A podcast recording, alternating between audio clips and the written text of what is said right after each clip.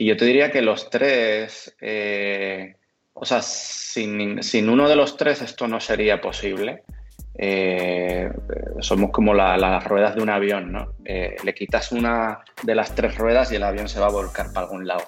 Y, y, no solamente porque se vaya a volcar porque queden dos, sino porque es mucho más robusto y fuerte, ¿no? Y puede realizar eh, aterrizajes con 300 personas a bordo, gracias a tres minutas, diminutas ruedas.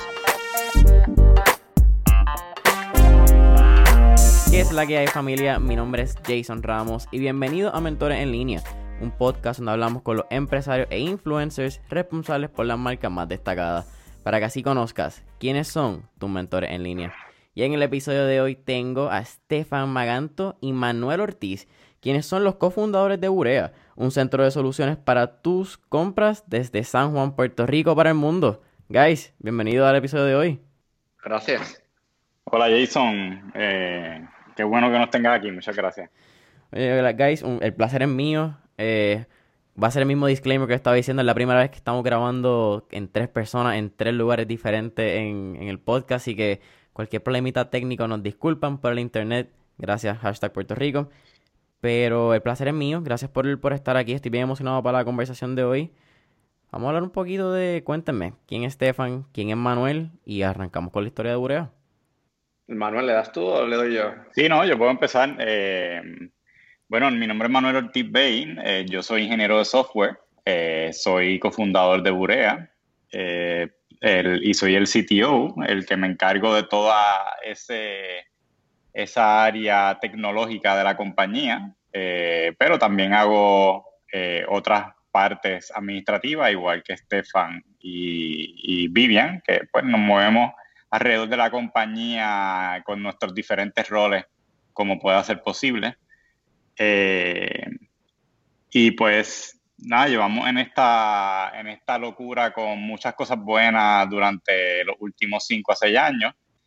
Eh, vengo del Colegio Mayagüez, me gradué en el Colegio del Colegio de Mayagüez, trabajé en Hewlett Packard con HP Labs, desarrollando soluciones de Big Data eh, durante el tiempo, durante un tiempo, y también pues tuve mi propio startup eh, previo a este, que se llamó Citamed, el cual pues eh, afortunadamente pude vender exitosamente y, luego ya de Citamed pues entró con Stefan y Vivian a, desarrollar eh, lo que ha sido Burea y, con muchas ganas y, muchas buenas vibras hemos eh, seguido desarrollando esto durante todo este tiempo y tenemos muchos planes de, seguir expandiendo este negocio uh, fuera de Puerto Rico, a Latinoamérica y estoy seguro que, lo vamos a estar logrando.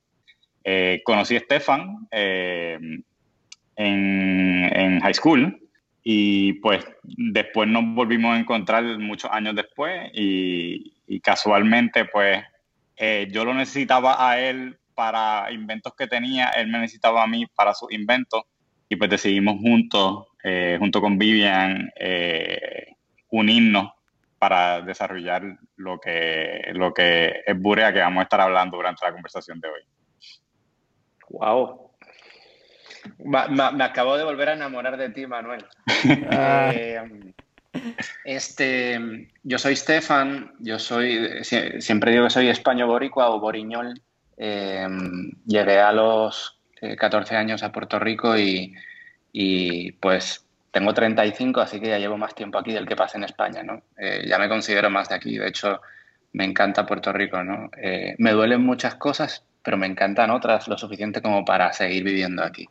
Em, yo em, estudié también en, Maristas cuando llegué. Em, no me acuerdo prácticamente de haber conocido a Manuel mientras estuve allí.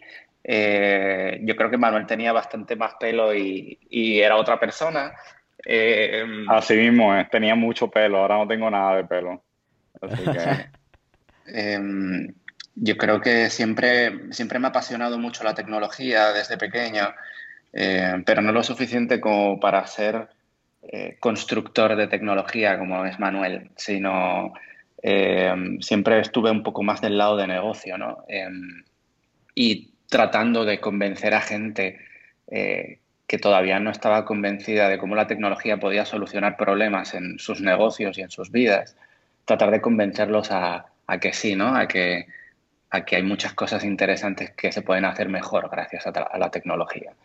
Y, y, pues trabajé unos años en, en, Banco Popular, en el área tecnológica. Eh, y después me moví a una agencia de publicidad digital, a Contactica, y, ahí aprendí pues otros aspectos ¿no? de, del, alrededor de la tecnología.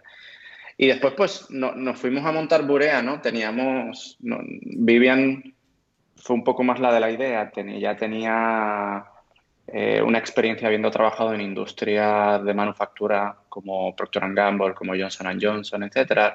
Y, y hay una serie de problemas en esa industria que, que recientemente en los últimos años la tecnología viene a resolver o a empezar a resolver, sobre todo el acceso directo al consumidor.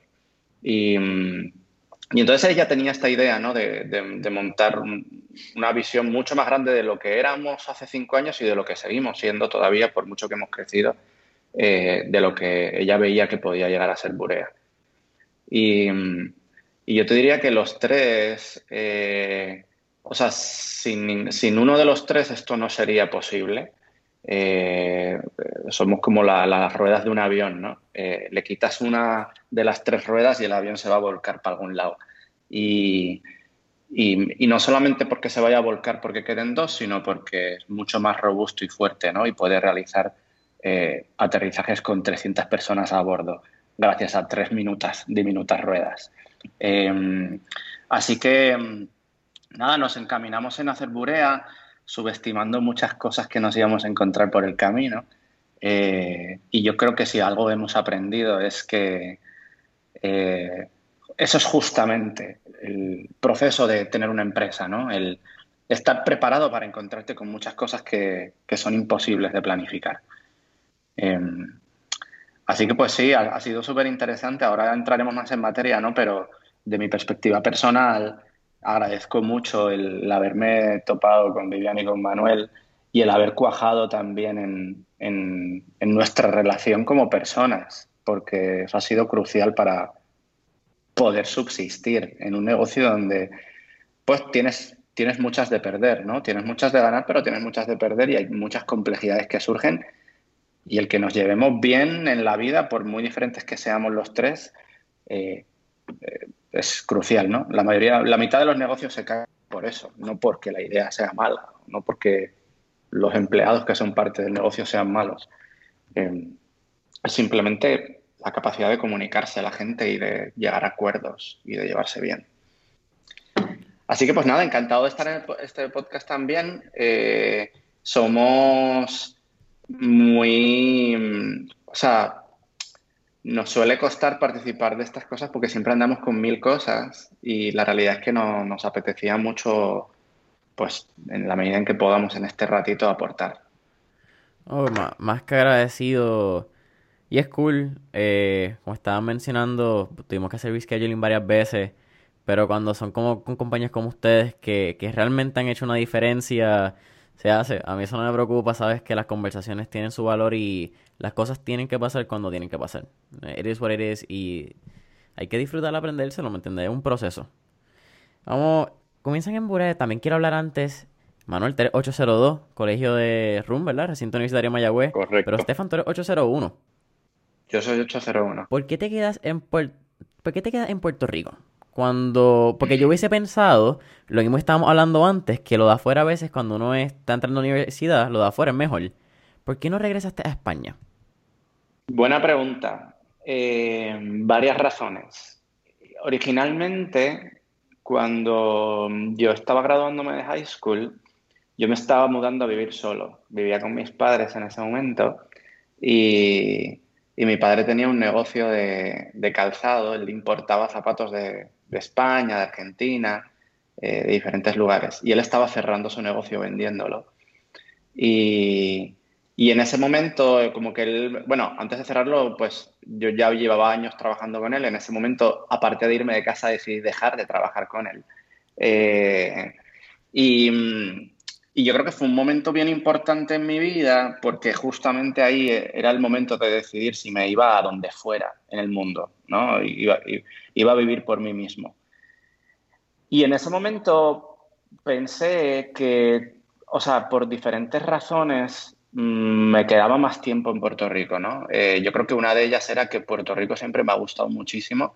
La gente es impresionante por, por muchas fallas que pensemos que tenemos la gente de Puerto Rico es, noble, es buena em, y, da gusto salir a donde sea, chinchorrear o hacer lo que sea y cualquier persona que te encuentras va a ser simpática. O sea, nadie te va a dar una mala dirección conscientemente. Eh, y, yo creo que en general aprendí a valorar mucho el lugar y la gente con la que me rodeaba. Y la realidad es que no me arrepiento. Eh, en la universidad, o sea, en la UP de Río Piedras, tuve una educación para mí excelente, tuve unos profesores impresionantes. Eh, siempre va a haber unos mejores que otros, pero muchas enseñanzas, inclusive de la vida, las aprendí en la universidad. Eh, así que mm, yo te diría que en general la gente de Puerto Rico y, el clima fue lo que más me, motivó a quedarme. Eh, en ese momento no estaba pensando tanto en, en si profesionalmente era la mejor elección. Eh, y, y, pues sí, esa fue la razón. Y ya me quedé, me, fui a vivir solo y ya después hice vida, ¿no? Hice carrera, hice universidad. No descarto en algún punto mudarme por un tiempo porque sí me gustaría vivir otras experiencias, pero eh, de momento he sido he sido súper feliz viviendo aquí. Fast forward varios años, ambos se encuentran, me imagino, para el 2015, 2014-2015, que es cuando fundan Burea. Cuéntenme, hay, varias cosas que vamos a hablar, pero ¿cómo empieza Burea, esa conversación original? De, me mencionas que Vivian tenía la, esa semilla. Sí. Stefan, ¿cómo tú contactas a Manuel? ¿Verdad? Porque ya ustedes mencionan que, pues, que se utilizaban para posar eso mutuamente y eventualmente cómo entran a este mundo de startup que solicitan a la primera generación de Paralating. Pues mira, Vivian y yo somos pareja, ¿no? Eh, y, ella me cuenta sobre su idea. Ella y yo ya llevábamos tiempo que queríamos hacer algo, montar algo, ¿no? Em, queríamos emprender, queríamos, nos daba mucha curiosidad de emprender. Y, y entonces, pues, se nos ocurre Burea, empezamos a darle vueltas, empezamos a estudiarlo con eh, colegas clientes eh, y, ver si esto pudiera ser de interés para las marcas. Igualmente hicimos un mini estudio con usuarios. Y dentro de todo este proceso de planificación, justo lanzando la app, llevábamos tiempo ya diciendo que necesitábamos juntarnos, o sea, no podíamos, a pesar de que al inicio hubo un grupo de gente ¿no? que subcontratamos y que nos ayudó en, en lanzar el app, eh, y nos ayudó, pues, en general muy bien para, para, todos los issues ¿no? que nos encontramos en el camino. Nos dimos cuenta que necesitábamos que parte de nuestro core como empresa tuviera un pie dentro de esos tres ruedas del avión, eh, que era la tecnología y que nosotros no dominábamos. Eh, y, en aquel momento inclusive varios mentores ¿no? que teníamos nos decían lo mismo, decían, mira, ustedes tienen dos partes importantes de lo que conlleva un negocio, pero les falta una parte bien robusta que no tienen interna. Eh, y la realidad es que no teníamos ni idea de, con quién hablar para... Porque además tiene que haber, tiene que ser un momento muy específico muy adecuado para que, para que alguien esté con la experiencia necesaria, con el tiempo necesario, con el enfoque necesario en el momento adecuado, ¿no? Y, mano, fuimos a un evento, ¿qué fue el, Manuel? ¿El Tech Summit? El eh, Texomic creo que fue, sí. Eh, fuimos allí a, como a presentar Burea en un showcase de startups. Eh, esto sería como mayo, junio de 2015. ¿Este fue el mismo que Uber presentó? Que Uber dijo que llegaba a Puerto Rico, que fue en el centro de convenciones. Fue en el centro de convenciones, pero no sí, pero no, no, yo creo que no fue ese mismo. No, ok. No me suena, no me suena haber visto lo de Uber. y nada, y entonces otro amigo en común que era de high school de mi clase, eh, Frankie, él, se encuentra con Manuel. Manuel casualmente estaba en el evento medio que, bueno, tú, fuiste allí como de grupo de developers, como a medio sí, yo, allí. Yo fui, yo fui allí en realidad para el, para el hackathon, porque ese día iba a haber un hackathon eh, y yo tenía unas cuantas ideas este, con el que era el socio mío en aquel momento y, pues dijimos, pues vamos para allá, vamos a, a, ver qué es lo que hay, vamos a ver las charlas de una vez y eso. Entonces salgo casualmente, salgo a ir al baño y cuando regreso del baño me encuentro a, a Frankie, eh, que es el que está hablando Estefan, que es un amigo en común, y le empiezo a preguntar qué es de su vida y eso, me cuenta de Burea, que estaban allí por Burea, eh, que, que estaban empezando, bla, bla.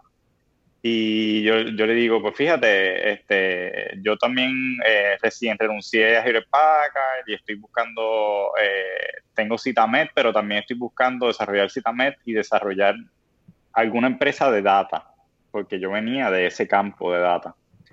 Entonces me, pongo a hablar con Estefan y pues, ahí fue que encontramos esa sinergia entre, entre yo estoy buscando alguna manera de aplicar mis conocimientos en data y en desarrollar, desarrollar eh, soluciones para ella. Y Estefan casualmente está buscando una, una pata tecnológica eh, dentro de, de, lo que estaba empezando a hacer Burea. Eh, y ahí pues decidimos empezar a explorar la posibilidad de, unirnos. Eh, y en aquel momento no era, no era tan solo para Burea, era como que era, estábamos buscando qué, qué, era lo que podíamos hacer eh, juntos. porque Estefan también, no lo dice, pero Estefan tiene una habilidad bien grande en ventas, muy buena en ventas, le sale natural. Y yo pues no tengo esa habilidad. yo he tenido que desarrollarla, como se dice, a regañadientes eh, pero no me sale natural como le sale a Stefan. Eh, y, y, pues también yo estaba buscando esa otra, esa otra parte de, de, de, de mis negocios y también la parte de Vivian, que es una parte estratégica que normalmente nosotros los ingenieros pues tendemos a pensar más en cómo ejecutar y resolver el problema, pero no, no lo de antes de eso, o sea, cuál es el problema, eh, qué vamos realmente a, atacar primero, después, cuál es el orden de las cosas. Y, pues, pues fue el momento, como, como decir, el momento perfecto para nosotros iniciar, esa relación y de ahí entonces se, empezamos a desarrollar lo que, pues, lo que Burea ahora. Quiero hablar del data, quiero hablar del user, machine learning, varias, eso, eso va a ir. Pero Estefan iba a decir algo, perdón que te interrumpí. No, iba a decir algo, iba simplemente a, aportará algo que dijo Manuel de, de cómo, cómo, o sea, cómo surge nuestra relación. Después que nos conocemos empezamos a trabajar y inmediatamente nos dimos cuenta de los skills que cada uno de los tres teníamos que le faltaban al otro, ¿no? Y, originalmente éramos un poco... Em, no, sé si la palabra es eh, ilusos, en pensar que podíamos agarrar estas tres, cuatro ideas de negocio y desarrollarlas todos ¿no? Eh, a la vez. Em, pero, anyways, lo que nos pudimos dar cuenta es que em, la combinación de, nosotros era lo que se necesitaba. ¿no? Y, y, en el caso de Manuel particularmente, él aportaba más que solo tecnología. O sea, Vivian aportaba estrategia, estrategia y, conocimiento del mercado al que estábamos atacando. Yo aportaba quizás un poco más de project management y de ventas. Pero Manuel no solamente traía la tecnología, traía la experiencia de haber tenido otro negocio. Otro negocio que él lo había tenido que manejar solo o casi solo. Eh, y que él había tenido que hacer un montón de roles, no solamente los tecnológicos. Entonces, él ya venía con esa piel dura de haber tenido esa experiencia que nosotros no teníamos. Em, de pues cuando tienes que tomar decisiones difíciles, de que tienes que asegurarte que la contabilidad esté bien hecha, eh, cosas que muchas veces no piensas cuando estás montando un negocio. Eh, así que yo creo que la aportación de Manuel en ese aspecto fue mucho más que solo la tecnología. Oye, y, Jason, aportando un poco eso que dice Stefan rápido, nosotros teníamos en aquel momento tres negocios corriendo. Eh, y, como dice Estefan, era, éramos un poco, teníamos mucho más energía, te confieso, teníamos, teníamos mucha más energía de la que tenemos ahora. Eh, en cinco años, por alguna razón, la, la, batería se te va descargando un poquito. Este, pero, pero sí pensábamos en aquel momento que íbamos a poder hacer todas esas cosas porque eran tres buenos negocios. Eh, y pues poco a poco fuimos afinando, eh, este, pues se vendió Citamed, el otro negocio se fue ya un poco más este, reduciendo su volumen para entonces integrarse más a Burea. Y pues decidimos hacer lo que, y a, lo que voy, a lo que sería mi recomendación a, todos aquellos que estén en este mismo momento en que nosotros estamos hablando, y fue concentrarnos en una sola cosa para poderla hacer bien. Eh, porque cuando está eh, en muchos sitios a la vez, lo que hace es hacer las cosas bien, pero las puede hacer mejor. Eh, aquí nosotros estamos haciéndolas hasta estar concentrados, estamos haciéndolas lo mejor posible. Sí, o sea, es un balance hacer una sola cosa tiene el riesgo de que si esa cosa te va mal, pues no tienes alternativas. Pero hacer muchas cosas tienes el riesgo de que no le enfoques el tiempo suficiente y las tres te vayan mal. Así que al final, en nuestro caso, para nosotros fue la mejor opción de enfocarnos en una sola y decir, bueno, si nos fue mal, no fue mal, buscaremos trabajo. No, no es como que nos vamos a morir de hambre. Eh, pero hay que meterle todo lo que podamos si queremos que esto tenga alguna oportunidad de, funcionar. Llegan, estamos en el Tech Summit para 18 Generación 1. En, ese mismo periodo es que pasa esa primera convocatoria, ¿verdad? Para ese mismo evento más o menos. Sí, un poco después, yo creo. De Final del, año, yo creo. Sí. sí, o sea, paralel fue el de 2016. La convocatoria yo creo que fue a principios del 2016 o finales, entre finales de 2015 y principios de 2016 y empezamos, el cohort yo creo que empezó en abril o, algo así. Eh, y fue, fue súper interesante. Eh, primera generación de la primera aceleradora en Puerto Rico. Son bravos. Sí. Yo creo que éramos ignorantes, eh, pero, pero la verdad es que una de las mejores experiencias que, yo he tenido en, en programas Mm, similares. Eh, yo creo que cada programa tiene su encanto, pero en el caso de Parallel nos, nos ayudó a abrirnos mucho la mente hacia la expansión, ¿no? Eh, afuera de Puerto Rico. Eso fue uno de los enfoques que más yo pienso que recibimos y, y, el entender y conectar con gente de Silicon Valley, etcétera, ¿no? Que han, que han pasado por esto y, y como ese segundo y a la vez darnos cuenta de lo diferente que es nuestro mundo de ese mundo. Eh, o sea, porque eh, por un lado queremos que empresas como nosotros en Puerto Rico puedan expandir globalmente ¿no? y, que Puerto Rico tenga elementos parecidos a estos otros hubs que desarrollan startups con nosotros. Pero a la vez, eh, a veces se nos olvida, ¿no? Nos ponemos, eh, tenemos, no, tenemos metas muy agresivas de lo que queremos lograr, pero eso tarda muchos años en, en ocurrir en un ecosistema eh, como es Puerto Rico. Así que a la vez hay que, hay que tenerle cuidado, ¿no? El, no pensar que quiero emular el, ser un startup como son esos startups con los recursos que, tenemos en Puerto Rico. Eh, y en ese sentido, es lo que le pasa en general a la, mayoría de Latinoamérica que han hecho este, han empezado a hacer este tipo de cosas, ¿no? el acordarse que aquí los startups, pues a lo mejor tienen que ser un poco más profitables que los startups de Estados Unidos, porque tienes menos capital para poder quemar. Eh, así que, nada, yo creo que sentido Paralel fue una gran experiencia para aprender ambas cosas, ¿no? Hacia dónde queremos aspirar ir y cuáles son las limitaciones que, tenemos, que no nos podemos salir de ellas y, cómo las rodeamos. Claro. Sí, un, programa como Paralel te, da esa, eh, ese reality check eh, y esa humildad de, tu darte cuenta que lo mucho que te falta por recorrer para llegar a, esas aspiraciones que, uno normalmente tiene cuando hace estos, negocios. Eh, y a nosotros puertorriqueños, pues esto es bueno y es malo. Dentro de nuestro insularismo, en cierta manera, también pensamos que somos el, ombligo de América muchas veces. Y no nos damos cuenta que, mano, o sea, tenemos muchas ganas, queremos hacer las cosas bien, pero tenemos muchas limitaciones. Y, el, empezar a romper esas limitaciones, pues nos va a consumir mucho tiempo. Estamos acostumbrados a verle en películas como los startups o en programas, en los Shark Tanks y eso. Eh, como startups eh, que están en Silicon Valley consiguen un millón de dólares con ir a una cena o, con, ir a una fiesta. pero, no, pero la realidad es que en Puerto Rico y en, muchos países de Latinoamérica son muy difíciles.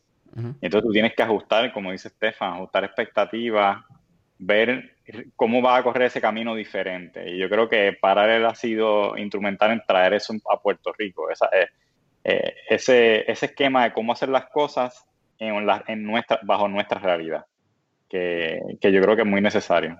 También hay un, hay un valor, hay un punto en el, pues, por llamarlo el valor del dinero. Un millón de pesos en Silicon Valley te duran lo mismo que 250 mil pesos en Puerto Rico, nada más por el costo de, hiring y el costo de oficina. Que, Pero la gente se le olvida mirar eso. Esos son, esos son elementos que... Eh, no quiero llamarlo redes sociales, no quiero llamarlo... Pues podemos llamarlo al mundo digital, pues a la información ser tan democrática. A veces vemos lo que la gente quiere que veamos y no vemos todo el proceso que pasa y toda la realidad de... El 360 de la situación. A veces miramos un 180. Cinco años han pasado desde el inicio de, de Urea. Han habido varios programas, han habido muchas personas y tengo honestamente demasiadas cosas que quiero hablar con ustedes que si, que si las hablo todas no terminamos el podcast. Pero lo primero que quiero hablar es, mientras van creciendo, ustedes miran a Latinoamérica mucho. Muchos de sus hiring son en Latinoamérica. Y ustedes enfocan el app en español.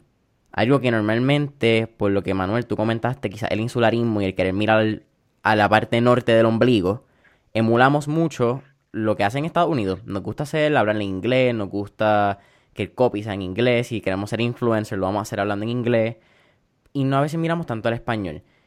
¿Por qué decidieron uno irse en español?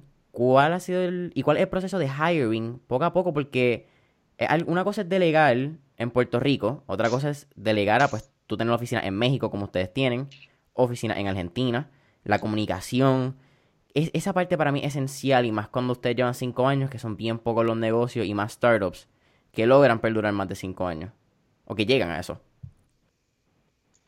Pues mira, yo le, doy yo un poco al por qué vamos hacia Latinoamérica. Yo creo que tú, Manuel, si quieres, le das a lo de a lo del reclutamiento que, que, ha, sido, que ha sido interesante. Eh, yo te diría que, bueno, lo primero es negocios como Burea, eh, cuando nosotros comenzamos ¿no? en Estados Unidos, ya llevaban un tiempillo empezando a cuajarse y a proliferar. En Estados Unidos, en Inglaterra. Eh, y estábamos viendo que se estaban montando unos players grandes, grandes, con mucho capital. Eh, estaban empezando a haber adquisiciones en ese momento. Groupon compra un, Burea canadiense por 50, 60 millones de repente al año siguiente News of America, que es un grupo de medios gigante, compra otra empresa por otros 200 millones de dólares. O sea, empezamos a ver que esto está surgiendo eh, y, un montón de cosas alrededor de esto ¿no? están, están haciendo que se propicien este tipo de empresas.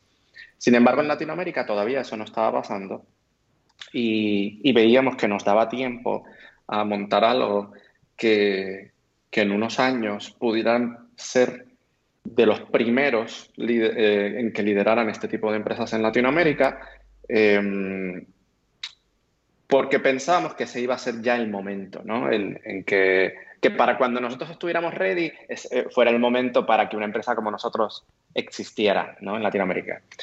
Y, esa, fue, esa fue la teoría ¿no? que establecimos desde el inicio. Por eso el nombre Burea. Eh, queríamos que fuera un nombre que funcionara en cualquier país de Latinoamérica, ¿no? Siempre cada país tiene su jerga y sus cosas y escoger un nombre es complicado, ¿no? De repente Burea en Chile significa, no sé, matar gente, ¿no? O sea, y, y, en ese sentido fuimos bastante cuidadosos, ¿no? Al final el nombre fue una composición de un acrónimo, ¿no? De busca, redime y ahorra. A la vez queríamos que no fuera, justamente por esa visión que tenía Vivian que te comentaba al inicio, que no fuera enfocado en este es el cupón app, o este es el cash up. No, esto es, esto es algo más allá, ¿no? Y por eso el busca, redime y ahorra puede aplicar a cualquier cosa. Em, y queríamos que fuera verbalizable, que fuera como Google, ¿no? Eh, eh, em, que fuera difícil de, imitar o de competir y que, y que pudiéramos propiciar una cultura alrededor del nombre. Em, y pues en ese aspecto que, hacia Latinoamérica también fuera algo que viéramos que, funcionaría. Estábamos viendo la tendencia de móviles. En Latinoamérica mucha gente entra por Internet por primera vez desde su celular, no desde una computadora. Eh, tú hoy viajas a las principales ciudades, capitales de los principales países de Latinoamérica y todo el mundo ya tiene un teléfono en su mano. Eh, puede no haber penetración de muchos otros cosas, ¿no? Que a lo mejor en Puerto Rico, en Estados Unidos sí hay, pero un teléfono, un smartphone lo tiene todo el mundo. Eh, y a la vez, pues es una población eh, masiva, gigante, ¿no? Eh, así que, pues, dado que queríamos posicionarnos en ese aspecto. Y, yo creo que hasta ahora, pues, nos falta todavía mucho para lograrlo, pero hemos, hemos empezado con los primeros pasitos. Oye, eso que dice Estefan de los nombres de Burea, interesantemente, y esto es una nota al calce, alguien, algún infeliz, tiene burea.com, así que vamos por ti. Nunca hemos podido conseguir el burea.com, pero vamos por él. Vamos por él. Así sí, y no, sí, no lo estamos dando. ¿Y qué fue? ¿Lo compraron simplemente por un montón de años? Es que hay mucha gente que hace compras de esas de como que va uniendo palabras y letras y eso y compran domains en masa. Eh, y cuando nosotros fuimos a comprar burea.com, alguien ya lo tenía. Eh, pero nada, ya, ya lo conseguimos. Tenemos, que retomarlo pronto para que no, no, nos quieran cobrar mucho porque digan que ahora tenemos chavos. Eso pasa. Tenemos que hacerlo mientras todavía seamos pobres. Pues mira, en, eh, abonando un poco al tema ya desde, desde el punto de vista de la empresa como tal, eh, nosotros también quisimos contratar eh, en Latinoamérica por dos razones. Una, una, razón estratégica de que si contratamos gente en los países, pues se nos va a hacer más fácil entender esos países cuando vayamos a entrar en ellos. y segundo, porque la realidad es que hay muchísimo buen talento eh, que habla español, habla nuestro idioma, no tenemos que estar eh, eh, con muchas veces entrar en este spanglish de, hay cosas que ponemos en español, otras en inglés, sino que en Latinoamérica todo el mundo habla español, pues ya lo hacemos todo en español y ya no nos tenemos que preocupar por eso. Y, pues desde el, desde el principio, principalmente en la parte de tecnología, eh, consideramos siempre mirar a, Latinoamérica para nuestras contrataciones. Nos ha ido muy bien. El, eh, como dije, o sea, el talento es de mucha calidad. Eh, tienen muy buena educación, muy, muchas ganas de trabajar y de hacer las cosas bien. Y todo eso sin abandonar a Puerto Rico, claro está. O sea, la mayoría de nuestra plantilla de, empleados es, puertorriqueña, incluyendo también el Departamento de Tecnología. Eh, pero, pues como te dije, estratégicamente y como, como medida de la empresa de, poder expandir más rápido, eh, pues decidimos mirar también a, Latinoamérica. Y eso va también conectado al punto de que nosotros desde que nos fundamos siempre hemos establecido las herramientas necesarias tecnológicas eh, como Slack, eh, Google, Google Drive, los Google Apps como tal, para que todo sea en la nube. Y, pues eso nos ha ayudado mucho también a, poder tener el equipo fácilmente distribuido a lo largo de diferentes países. Claro. Debo añadir solamente que originalmente estábamos un poquito más reacios de, reclutar tanto afuera. Em, y yo te diría que es la mejor decisión que hemos tomado, porque el, el, equipo de gente que tenemos hoy de los diferentes países o sea, no han hecho más que enriquecer eh, la cultura y de nuestra empresa. O sea, em, y es súper bonito ver gente de Puerto Rico comunicándose todos los días con gente de Argentina, gente de Colombia, gente de México, em, y ver que, pues, en mi opinión, ¿no? si me preguntas, somos mucho más parecidos a ellos que, a los de Estados Unidos. Em, así que nada, ha sido, la realidad es que es un placer trabajar con, con, esta diversidad cultural que tenemos. Qué bueno que mencionas eso, aunque bien pocas veces creo, no sé si lo he mencionado antes en el podcast, pero en lo personal yo, I'm a big advocate, soy fanático de la cultura latinoamericana y creo que Por lo mismo del insularismo, y yo, esto fue un, yo creo que fue un proceso cuando me preguntan si quiero hacer un intercambio en universidad. Y la gente siempre te dice España. en Puerto Rico es España. Ese es el viaje de todo el mundo. Eso es lo que ellos quieren. Ese es el sueño. También hay otra gente que se va a Estados Unidos. Yo estaba considerando Argentina o Colombia. Y no lo hice, esa es la realidad. Pero siempre me ha llamado la atención ciudades como Medellín, que se han convertido en hubs de tecnología. Eh, estuvo con nosotros también Alan Tavera a principio de la, de la temporada, ¿verdad? A principio de los podcasts. Y también menciona Argentina. Alan también ha sido un pues, bastante a favor de la expansión en Latinoamérica. Y es bien cool ver cómo pues, compañías puertorriqueñas han encontrado un mercado tan y tan grande con super undervalued, vamos a hablar, entender, los precios a nivel de, mercadeo son bien bajitos en Latinoamérica comparado con Estados Unidos por la competencia. Y es, bien fascinante ver cómo tú dices, cómo se parecen y cómo nos parecemos más. Porque yo no sé, a, veces uno mira las cosas que pasan en Estados Unidos y es como que en, serio nosotros queremos ser parte de eso. Eh, específicamente Texas y Florida. Es como que, ¿en, en, serio? ¿Tú, ¿Tú estás seguro que la estadidad con ellos? Como que So it's, it's a kind of crazy thing. Sí. Algo bien interesante de ustedes. Quiero, quiero hablar el, cómo se convierten en la primera compañía en Puerto Rico en levantar una serie de 2 millones. Eso es, again, bien raro en Puerto Rico. Porque el levantar ese capital no pasa normalmente. Pero lo hacen con consistencia.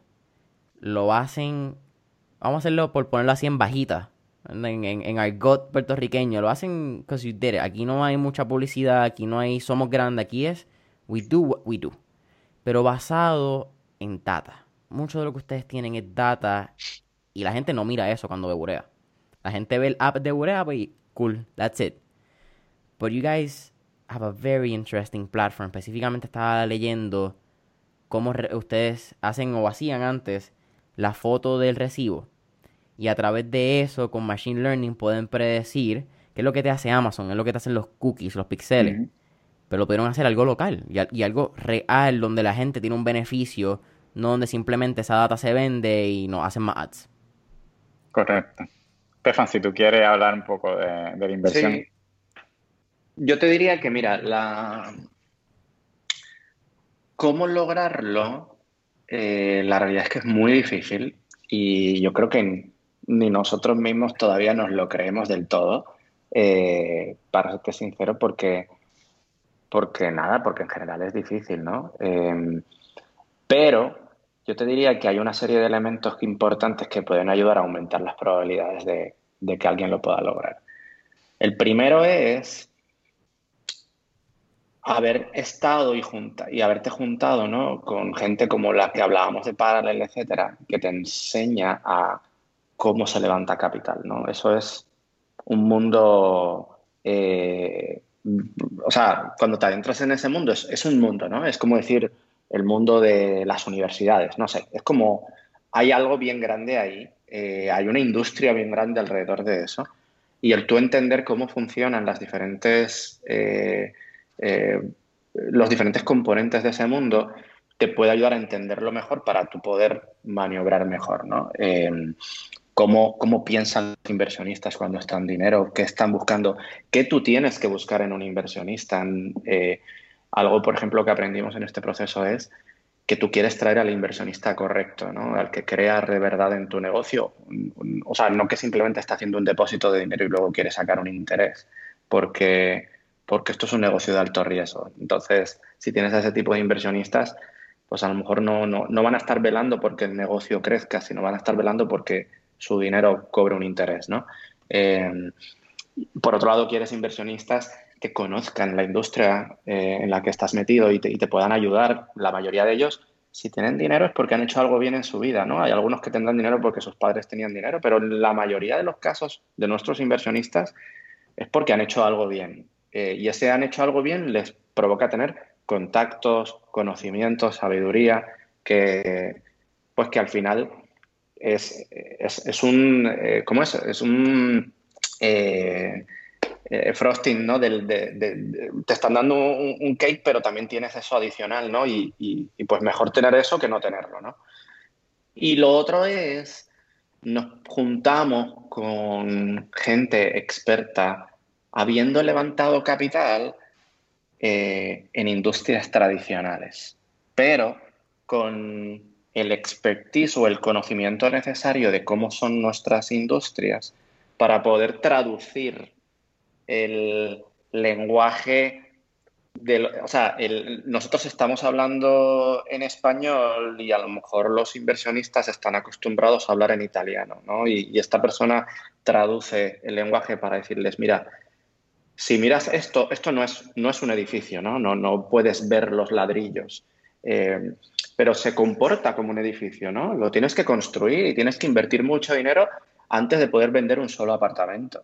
Eh, y, esta persona eh, nos ayudó mucho en ese aspecto, ¿no? Y, nos ayudó a organizar nuestra empresa eh, para que una persona que invertiría en empresas tradicionales pueda ver, ok, están bien organizados, check, tienen contratos, check, tienen, o sea, tienen todas las cosas que una empresa tradicional, normal, grande, tiene que hacer, ¿no? Eh, claro, a nuestra escala. Y en ese aspecto fue de gran ayuda porque a lo mejor en Silicon Valley ya todo el mundo sabe hablar italiano y español. Pero a lo mejor en Puerto Rico, como el hub de, startups de tecnología es muy reciente, no todo el mundo entiende cómo una empresa como nosotros puede adquirir mucho valor a largo plazo. ¿no? Eh, se le imaginan, ven por ahí afuera que están pasando cosas que dicen, coño, puede haber algo ahí, se está hablando mucho de data, data, pero ¿cómo, cómo esto realmente redunda en un valor para la gente y para las marcas, ¿no? Y por qué alguien pagaría por esto. Em, y nada, yo te diría que esas fueron las cosas principales que propiciaron que se diera.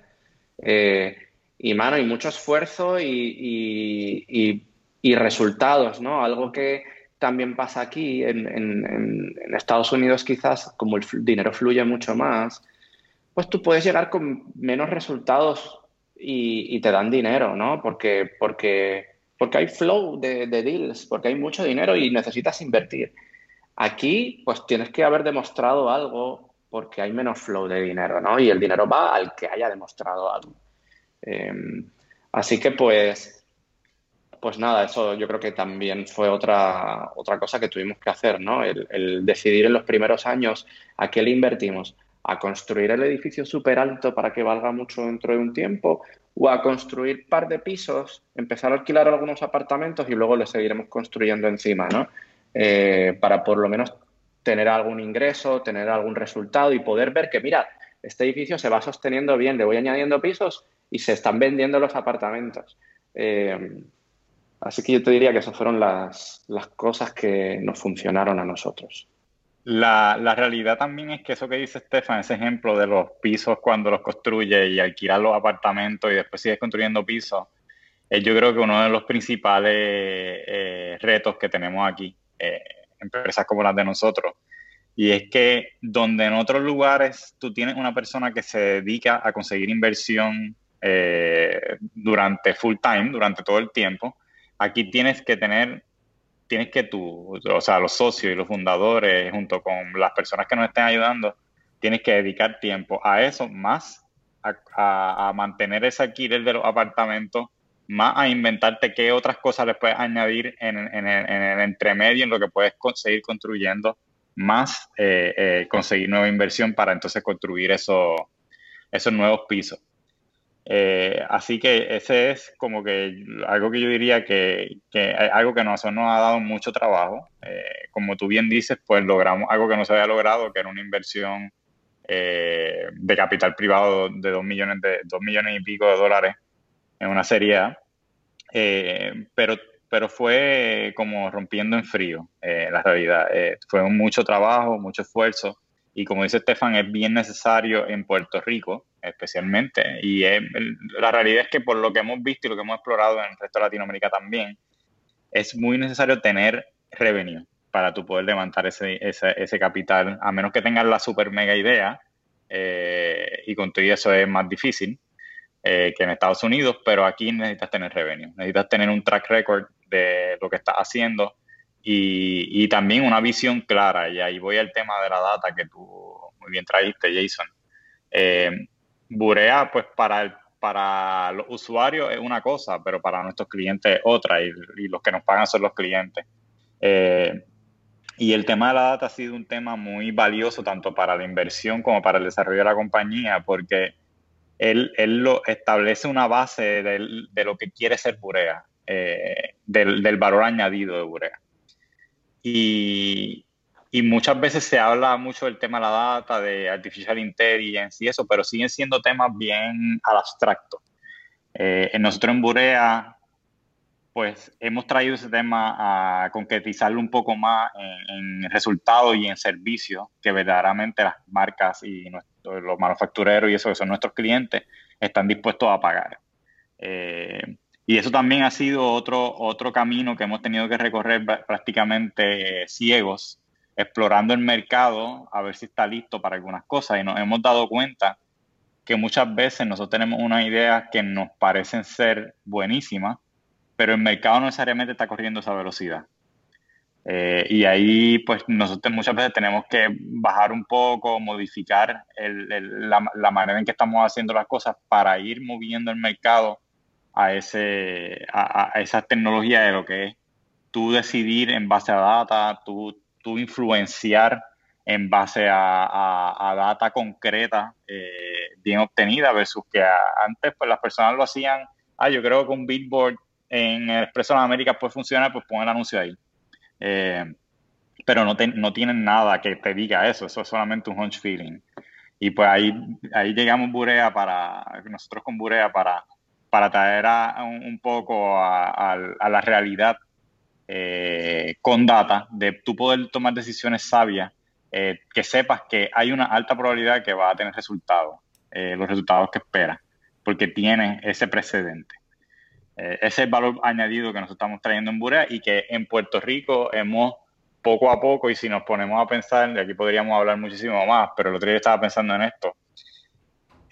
hace cinco años, cuando, y hace tres años, cuando nosotros estábamos desarrollando nuestro servicio, eh, muchos de nuestros clientes no se imaginaban que ellos iban a poder tener las cosas que nosotros les damos ahora.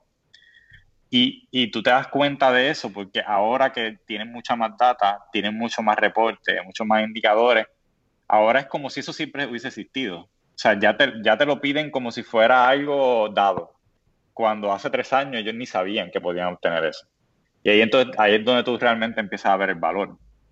Eh, esta persona ya sabe que puede tener data de este estilo y para ella ahora es como con algo necesario, algo que necesito hacer para tomar mi decisión.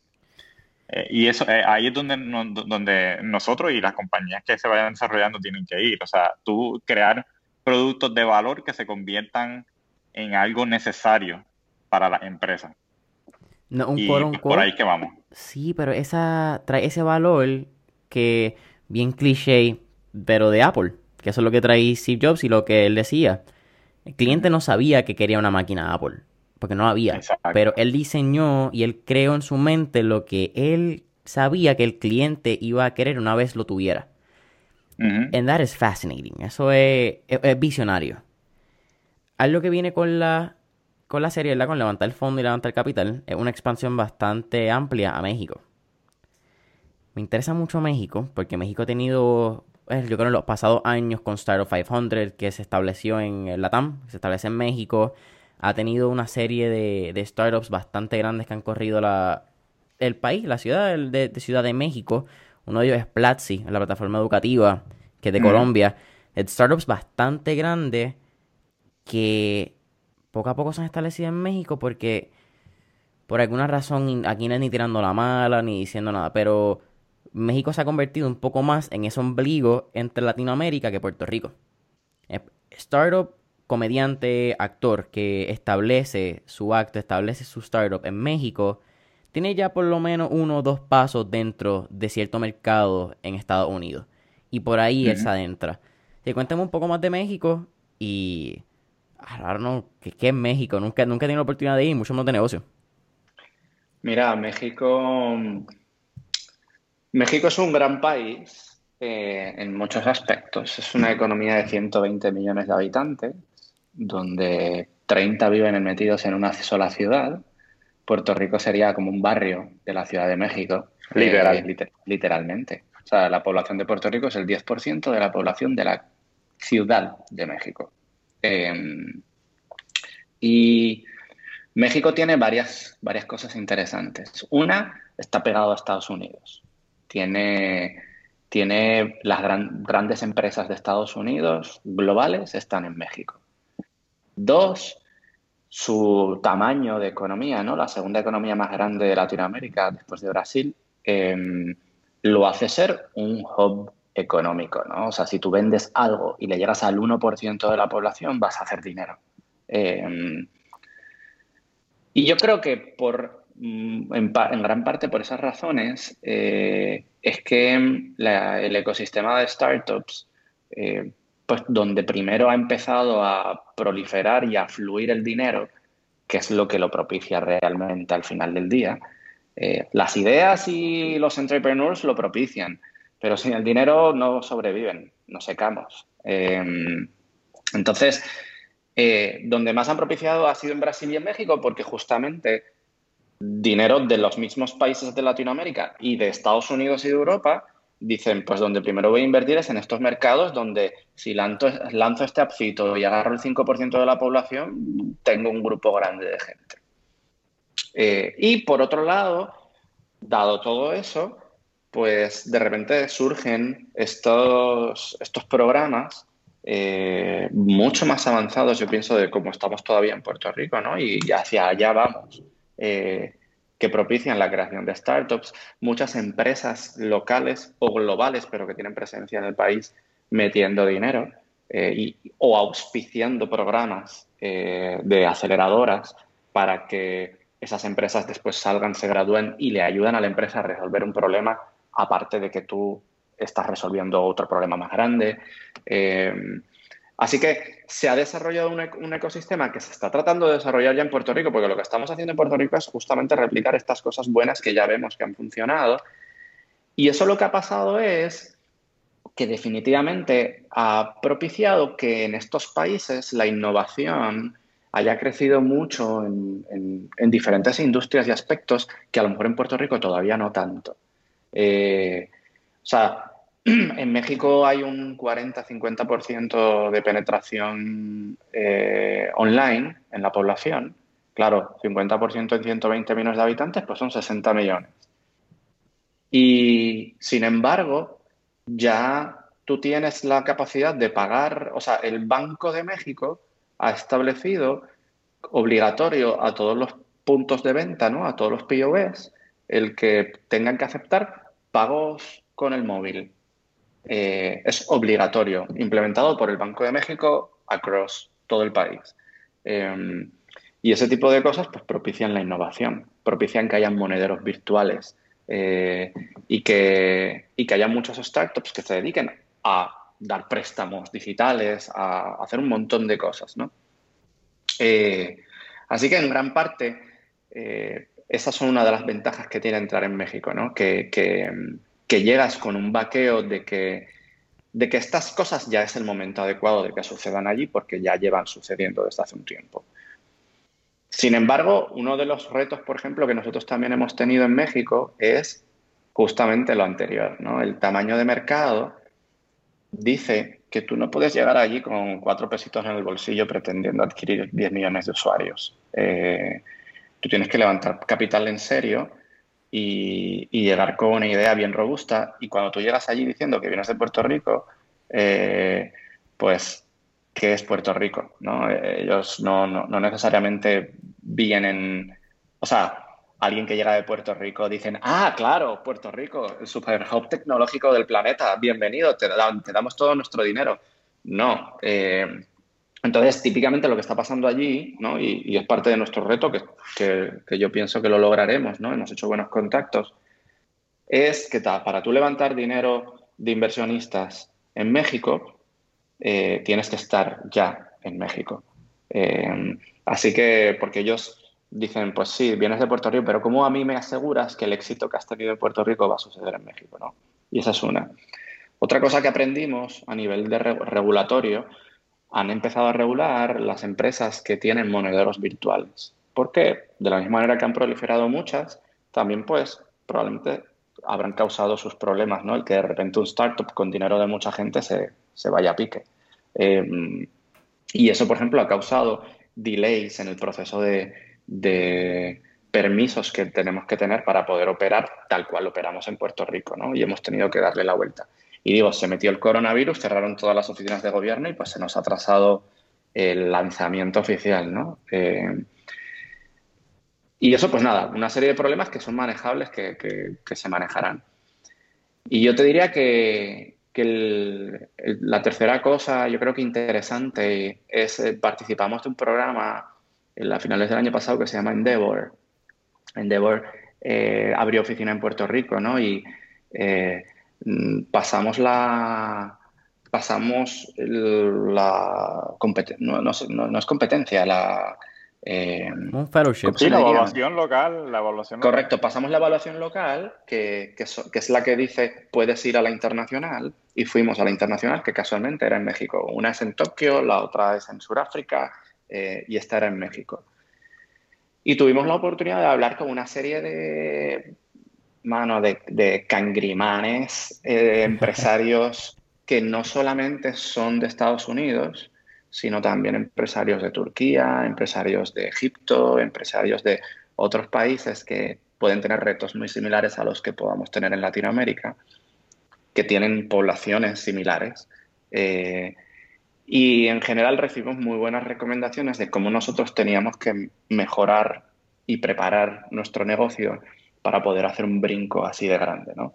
Porque esto no es brincar de Puerto Rico a, no sé, a Guatemala, ¿no? Que son menos habitantes, o a Panamá o a República Dominicana. Esto es un brinco bien grande que puede romper eh, estructuras de empresas, ¿no? Entonces, em, nada, en general estamos eh, tratando de asegurarnos que cumplimos, ¿no? que tomamos en consideración todas esas recomendaciones que nos dieron para que las probabilidades de éxito sean mayores ¿no? al lanzar allí. Así que esos son los retos con los que estamos trabajando este año. Y sumado a eso, como tú bien dijiste, Estefan, la, escala. O sea, uno no tiene idea de la escala hasta que llega allí y se pone a ver, eh, o sea, cómo son los números en todo, en habitantes, en, penetración, en, en, cómo se mueve todo, la velocidad.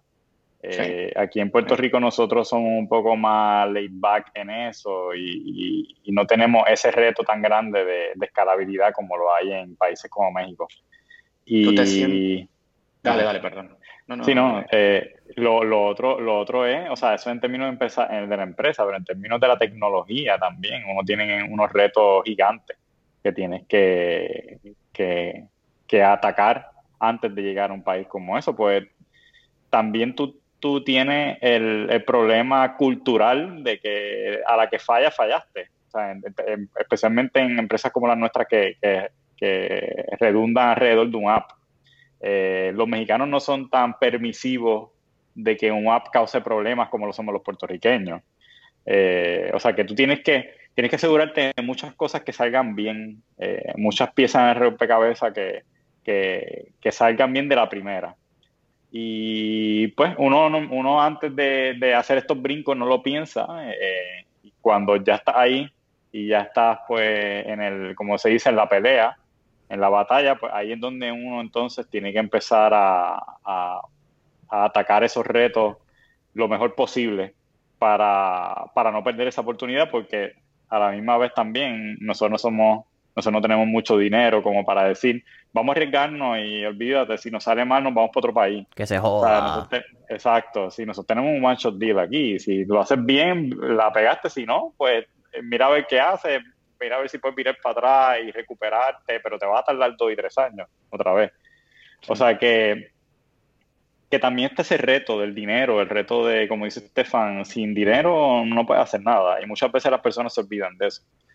Eh, y yo creo que eso es clave, ha sido clave tanto en el levantamiento capital este como cuando vaya a haber otro levantamiento, eh, uno poder fundamentar bien esa base de dinero necesaria para hacer esta expansión exitosa.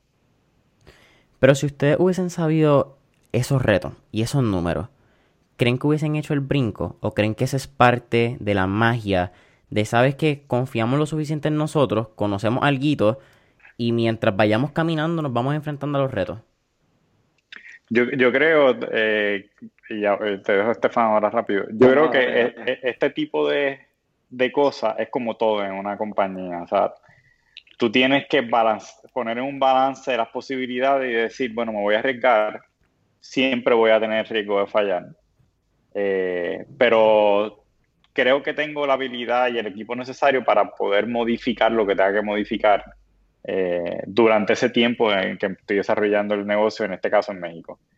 Eh, tu pregunta, la realidad es que si yo, me, si yo fuera a echar para atrás, me gustaría, o sea, ya con el conocimiento que tenemos ahora, pues me gustaría haber sabido muchas cosas para poder haber levantado más dinero, para poder estar más, para poderme sentir un poco más confiado de esa expansión. Eh, pero a la misma vez, pensando hacia atrás, yo digo, es que, es que si no empezamos nunca lo hubiésemos sabido, o sea, es como que el, huevo y la gallina. Eh, y yo creo que es parte de, de tú tirarte, ver si te sale y si no te sale, pues ver entonces cuál es el plan B y plan C que vas a hacer. Lo único que aporto a eso es que mm, yo creo que nuestra inexperiencia, ¿no? Eh, teniendo una empresa y expandiéndola a otros países, puede haber provocado que, que nos eh, menospreciáramos lo que conlleva un brinco así de grande, ¿no? Y mm, definitivamente el menospreciar a veces los brincos te hace pues ponerte a brincar, ¿no? Eh, y pues luego que te das el batacazo te das cuenta que tienes que poner un stool, pero ya empezaste a brincar, así que ya lo vas a terminar. Eh, versus que a veces el decir, déjame ponerlo todo perfectito antes de brincar, pues, pues te tardas más y a lo mejor después se te hace tarde. Em, pero yo sí pensaría que em, si, lo, si volviera a tener otro negocio que me toca ese tipo de decisiones, estudiaría un poquito más lo que conlleva eh, hacerlo ¿no? exitosamente, aunque siempre van a haber variables que uno no puede controlar. Em, pero en, ese aspecto, ¿no? En el aspecto de, por ejemplo, qué se necesita a nivel de capital o a nivel de recursos para hacerlo y qué idealmente el negocio tiene que tener ya in place en términos de capacidad de escalabilidad. Eh, y esto no es solo escalabilidad tecnológica, es escalabilidad a todos los niveles, o sea, operacional, ventas, etcétera. O sea, tú no puedes depender en un negocio como el nuestro de decir voy a ir para allá y nada, contrato 500 personas y ya está. Eh, no, o sea, necesitamos poder hacerlo con, con sí más personas que en Puerto Rico, pero no 10 veces más personas o 30 veces más personas como hay 30 veces más población en, México. Em, así que sería más sabio ¿no? en, hacer ese análisis cuando, cuando nos tocara hacerlo. Eh, pero bueno, ya estamos ahí y, y ahora hay que meterle. Sí, la realidad es que como quiera no hay como mucha data en realidad que podamos analizar, de la que no hayamos analizado, porque somos de los primeros que estamos haciendo esto también. Una empresa como la nuestra haciendo esto. Así que a nosotros nos toca quizás pavimentar un poco ese camino de, de, cómo hacerlo para que futuras empresas pues tengan por lo menos esos puntos de data necesarios para tomar estas decisiones. Correcto. Pero hicieron lo mismo y ustedes también pavimentaron el camino en Puerto Rico para el levantamiento de, en un round, ¿verdad? De, dos millones. Así que no, no, no, son novatos en este camino, vamos a decir. Han cogido ya sus su guayazos. No, nos gusta el masoquismo. Sí, definitivo.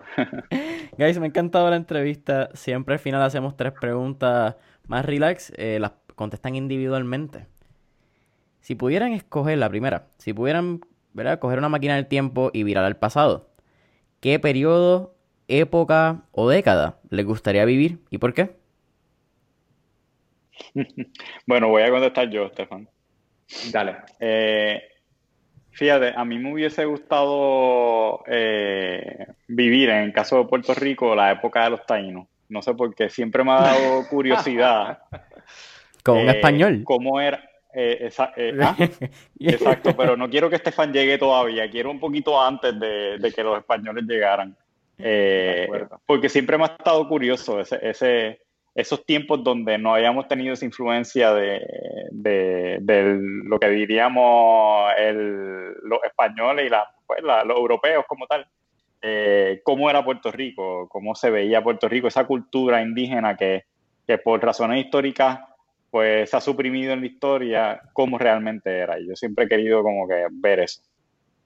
Súper interesante. Nunca me imaginaría que habrías contestado esa pregunta así.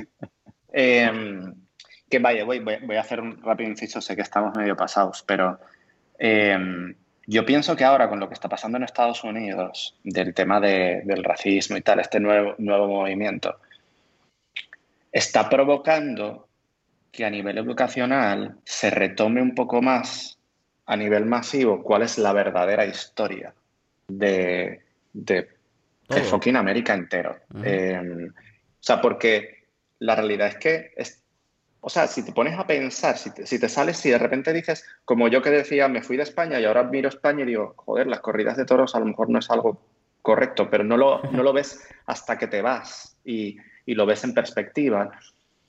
Ahora que tú ves en perspectiva, tú imagínate toda la comunidad negra en Estados Unidos que su bisabuelo era esclavo o sea, no es como que estamos hablando de hace 500 años o 1000 años había alguien que era esclavo eh, antepasado tuyo. No, no, no, no, es hace par de generaciones.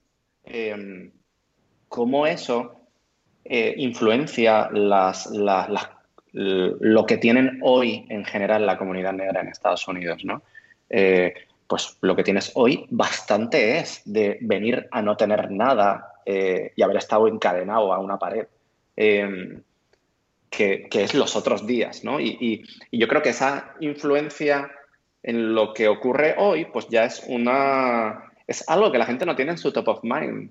Tú no piensas en esta persona que estoy conociendo ahora, su bisabuelo estaba anclado a una pared.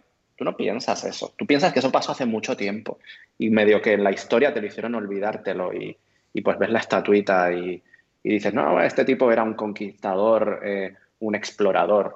Eh, o sea que, nada, pienso que en ese aspecto esto va a ayudar mucho a, que muchas sociedades que a lo mejor no tienen tan clara esa historia la recuerden un poco más y entiendan cómo son las implicaciones que tiene eso en nuestra realidad actual.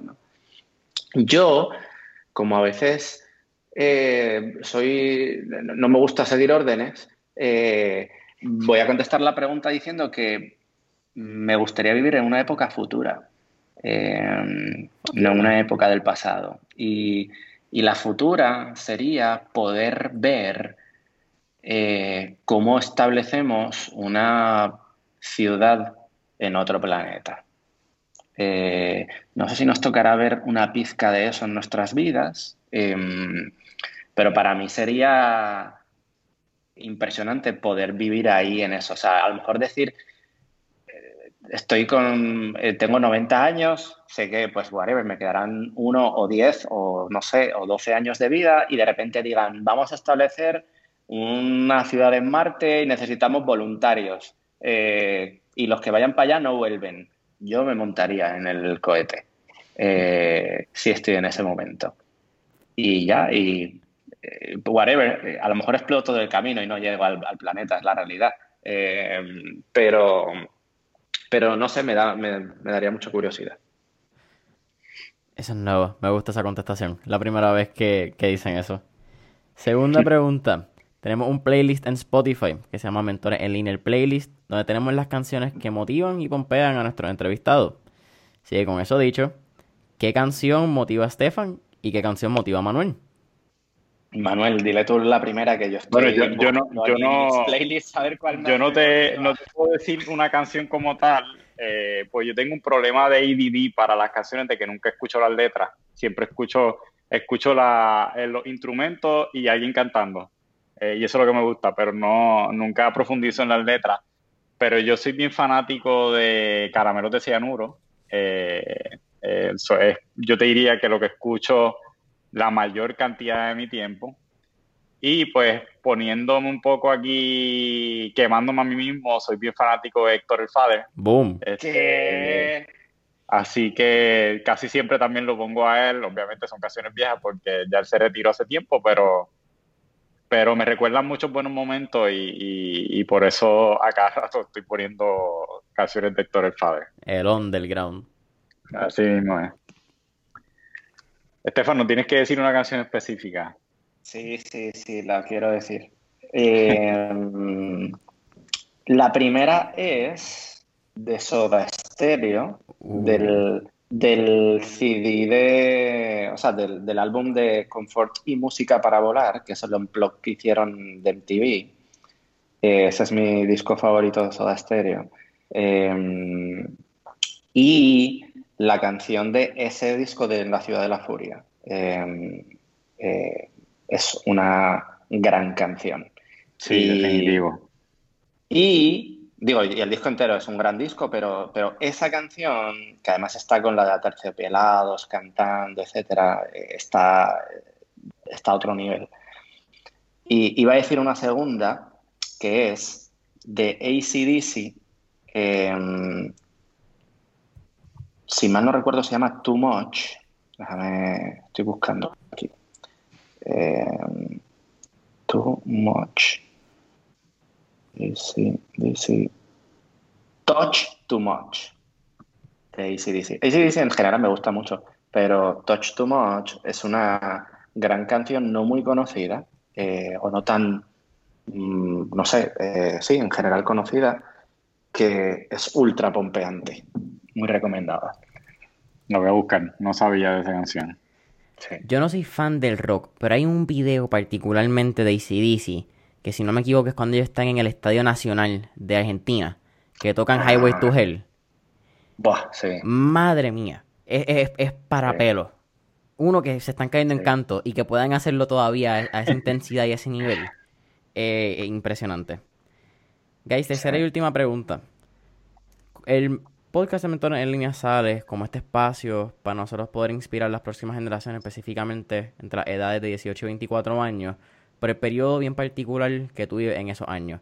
Tú quieres hacer algo, la gente te dice que haga otra cosa, todo el mundo sabe lo que es correcto en ese momento. Y pues si tú estás en universidad o estás en universidad, you really have no clue what's going on.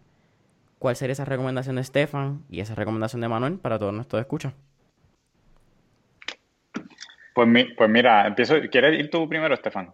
No, no, dale, dale. Eh, pues mira, la realidad es que eh, los años universitarios, como todos nuestros abuelitos y nuestros papás nos dicen, son los mejores años. Eh, y yo siempre decía, ah, esos clichés, eso siempre lo dicen, pero la realidad es que cuando uno piensa hacia atrás la universidad, uno quisiera repetir eso por el resto de su vida. uno muchas veces se presiona mucho en la universidad y piensa que el problema más grande que tiene es que tiene dos exámenes en un mismo día, eh, pero no, no analiza, o, ahora si miras hacia atrás te das cuenta que eso era un mini problema, que los problemas reales eh, y las oportunidades reales vienen ya cuando tú estás en el, en el mundo, pues en el mundo real, en el mundo laboral.